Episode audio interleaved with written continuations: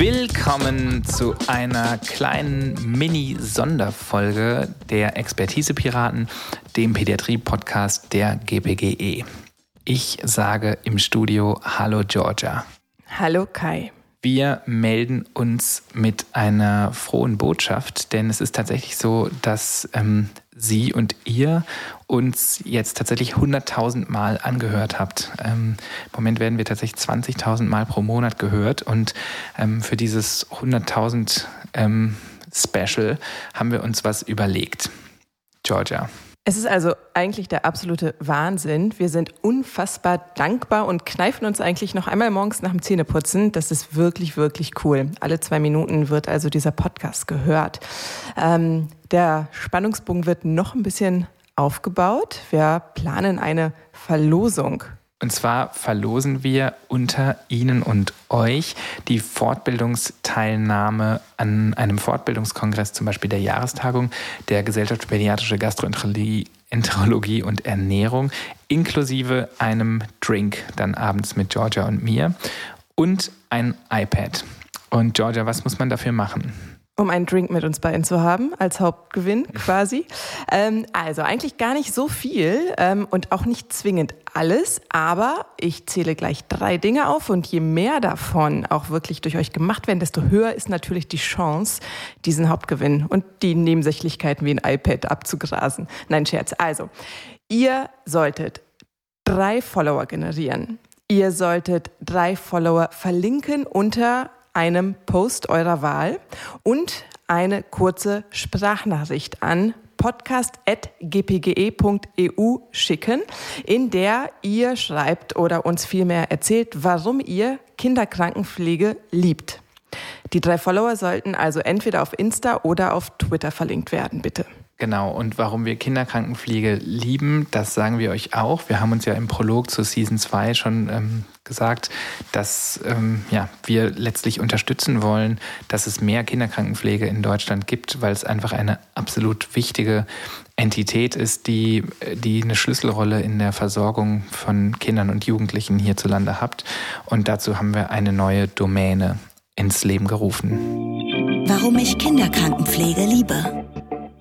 Wir laden also alle unsere Hörerinnen und Hörer ein, ähm, ob sie selber in der Kinderkrankenpflege arbeiten oder sonst irgendwo in der Medizin oder ob sie nur dankbare Eltern sind oder sogar Kinder. Ähm, einfach eine kurze Sprachnachricht an uns an podcast.gpge.eu. Warum lieben Sie Kinderkrankenpflege?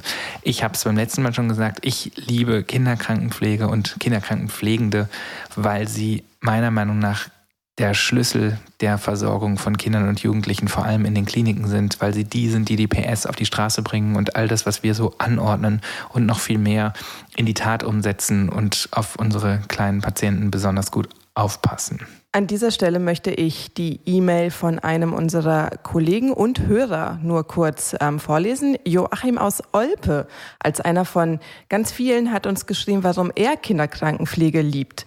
Er schreibt, weil ich selber die Ausbildung gemacht habe, weil das tolle drei Jahre waren, weil ich während des Studiums mit Begeisterung weiter in der Kinderkrankenpflege gearbeitet habe, weil Kinderkrankenschwestern und Pfleger stets mitdenken, weil sie an Lösungen für die Patienten mitarbeiten, weil ihre Beobachtungsgabe unverzichtbar ist, weil ich ohne sie während meiner Intensivzeit als Arzt absolut hilflos gewesen wäre. Ich pflichte dir so zu, lieber Joachim, weil ich ohne einen tollen Chirurgie-Kinderkrankenpfleger niemals meine erste Nacht hinbekommen hätte und ähm, dann folgen noch ganz viele andere Dinge, aber dann folgt noch ein Satz, den wir unfassbar wichtig finden. Und zwar macht er darauf aufmerksam, dass genauso wichtig wie die Kinderkrankenpflegende oder Pflege als solches MTA in den Praxen sind, in der ambulanten Versorgung von Kindern. Ohne eben diese Mitarbeiterinnen würden keine der Praxen funktionieren.